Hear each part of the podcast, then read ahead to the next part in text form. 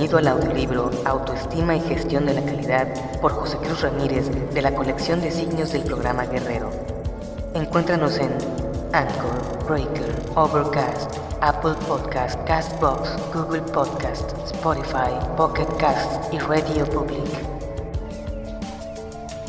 Suscríbete a nuestro contenido en tu plataforma favorita y activa la campanita para obtener nuestros podcasts en menor tiempo y con mayor calidad de sonido. Te sugerimos suscribirte al canal de Jamie Guerrero en YouTube y unirte a nuestra comunidad de Facebook donde podrás encontrar otros podcasts y contenido exclusivo. Recuerda que este canal depende únicamente de tu donativo voluntario.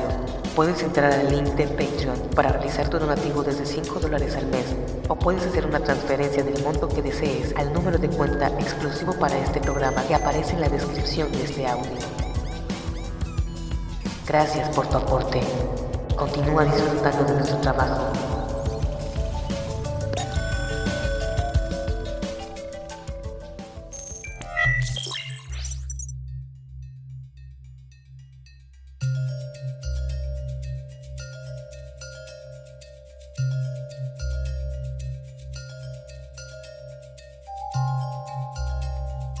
Capítulo 1. El poder de la autoestima. ¿Qué es la autoestima?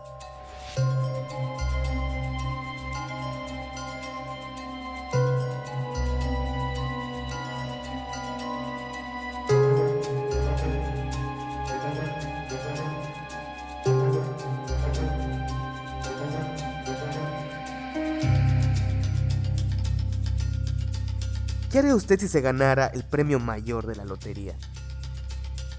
Quizá la primera idea sería pasar descansando 10 años en el mejor hotel de playa y no trabajar ya nunca más.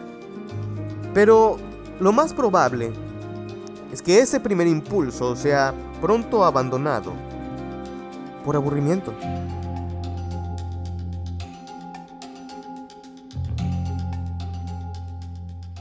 Muchas personas trabajan no por un salario, sino como voluntarios.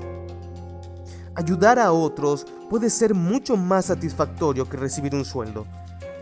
¿Qué motivos impulsaron a los misioneros como Fray Bartolomé de Olmedo y Motolinia a emprender la evangelización de América? ¿Qué hizo subir a Hillary al Himalaya? ¿O qué impulsó a Livingstone a encontrar las fuentes del Nilo? La actriz Carol Channing lo expresó diciendo, No me voy a quedar sentada estancándome. Si no estoy trabajando no estoy viva.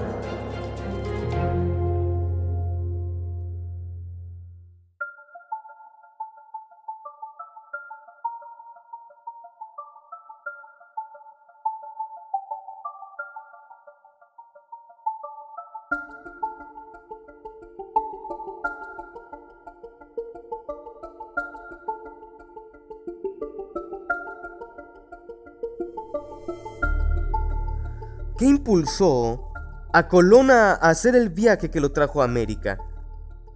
¿Codicia o autoestima? ¿Qué hizo? ¿Qué hizo Hernán Cortés, según el cronista Solís, descubrir el Golfo de California y fundar Santa Cruz de Puerto Márquez, empresa en la que fracasó, si ya había conquistado Tenochtitlán? ¿Qué hizo a los mexicas defender su ciudad hasta la última gota de sangre? ¿Fue autoestima? Linus Pauling, ganador del premio Nobel cuando tenía más de 80 años, decía, Sigo trabajando porque amo lo que hago y siempre existe la oportunidad de que suceda algo nuevo. Los estudios de D'Amato en 1974 demuestran que las ratas, pichones y niños en ocasiones trabajan para ganar premios, aun cuando puedan conseguir lo mismo sin esforzarse. Es la autoestima una motivación esencial para la vida?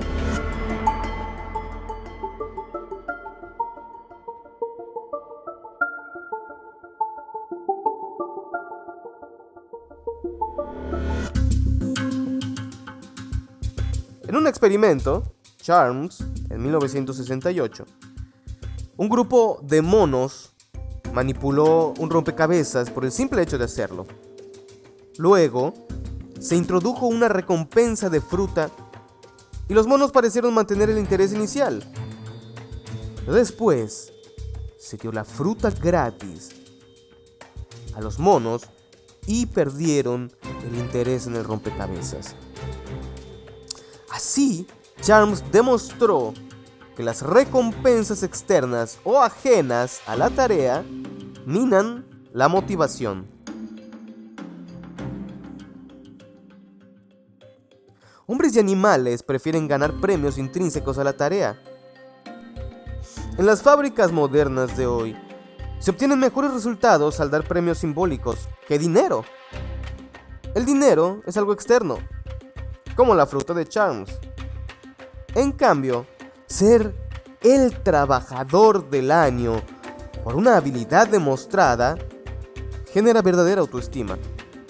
En 1995 desarrollé, en compañía del doctor Víctor Vázquez, un modelo de motivación por autoestima a través de un símbolo de alto desempeño para operar un sistema de información. Se generó tal sinergia que la recompensa económica no fue tan importante ni se hizo énfasis en ella. El 80% de los empleados fueron altamente reactivos a la autoestima.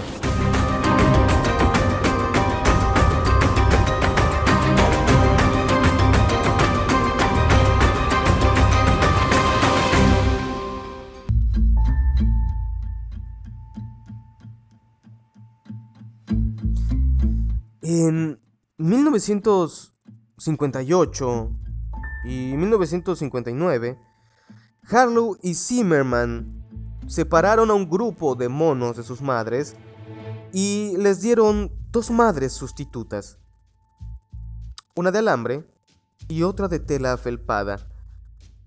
Un biberón de leche caliente se ponía en la madre de alambre.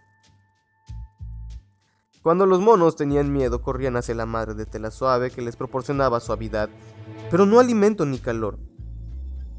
Esto explica, tal vez, la importancia de las caricias en la autoestima.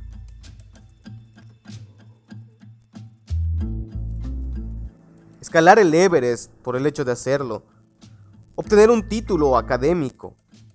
Ocupar la presidencia de una compañía o gobierno. Se explican por la existencia de motivación y voluntad inertes a la raza humana por sobresalir, que define la naturaleza misma de la autoestima. A mayor desarrollo emocional, mental y existencial, mayor autoestima.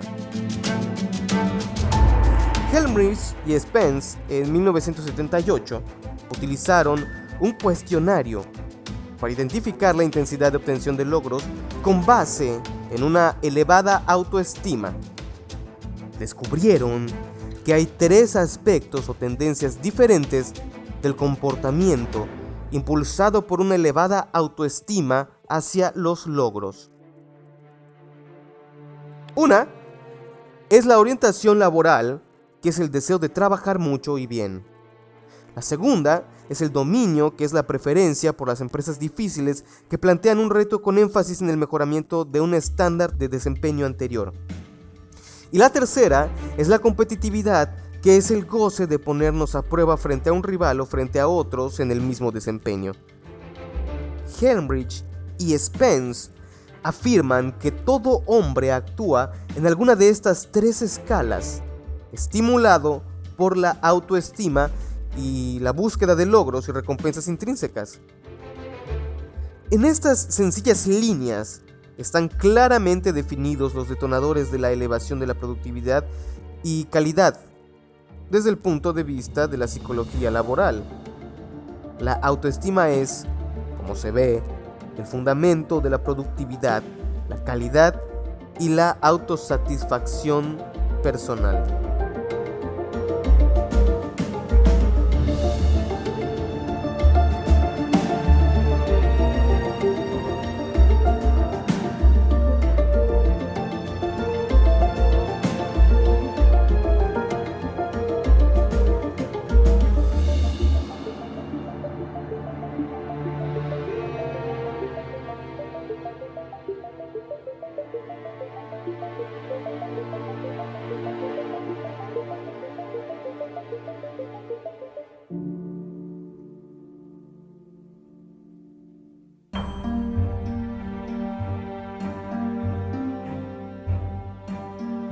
Estudios sobre individuos y autoestima.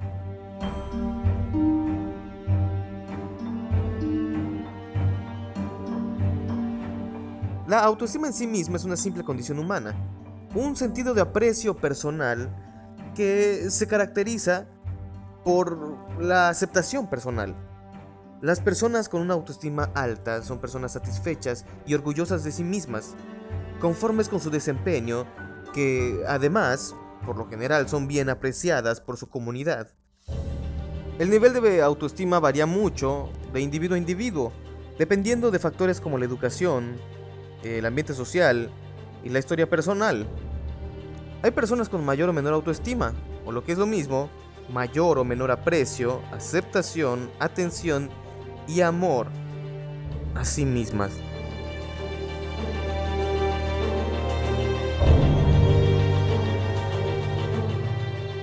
Algunos expertos están de acuerdo en que cuando no hay desarrollo positivo pueden presentarse alteraciones de la conducta como el temor al éxito y el afán a poseerlo, la búsqueda afanosa de poder o la extremada timidez. En una ocasión, el hombre más poderoso del mundo se acercó al que era tenido por el más sabio, Diógenes. El poderoso rey, Alejandro Magno, miró al filósofo con desdén y le dijo, Pídeme lo que quieras. El filósofo apáticamente le contestó, Lo único valioso que yo deseo está dentro y no fuera de mí. Tú no lo posees. Vete y no me quites el sol. Respetuosamente, Alejandro, el amo del mundo, se retiró. Después de todo, lo más importante que tenemos sigue estando en nosotros, de acuerdo con esta proverbial historia que ha pasado a través de relatos durante 23 siglos. La historia de Diógenes de Alejandro es simplemente la contraposición de dos visiones opuestas sobre el éxito y la autoestima. En el joven Alejandro, la autoestima estaba centrada en su poder material y militar. En Diógenes, en el dominio y la búsqueda de sí mismo. En la búsqueda de un poder interior espiritual místico y personal. ¿Qué podía ofrecer el joven rey al filósofo que realmente tuviera valor para éste?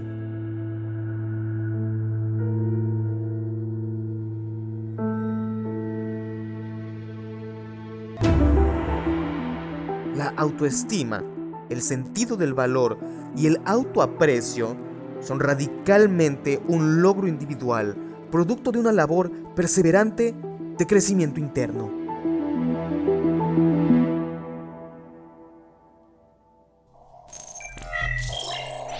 En el próximo episodio de Autoestima y Gestión de la Calidad por José Cruz Ramírez. Capítulo 2.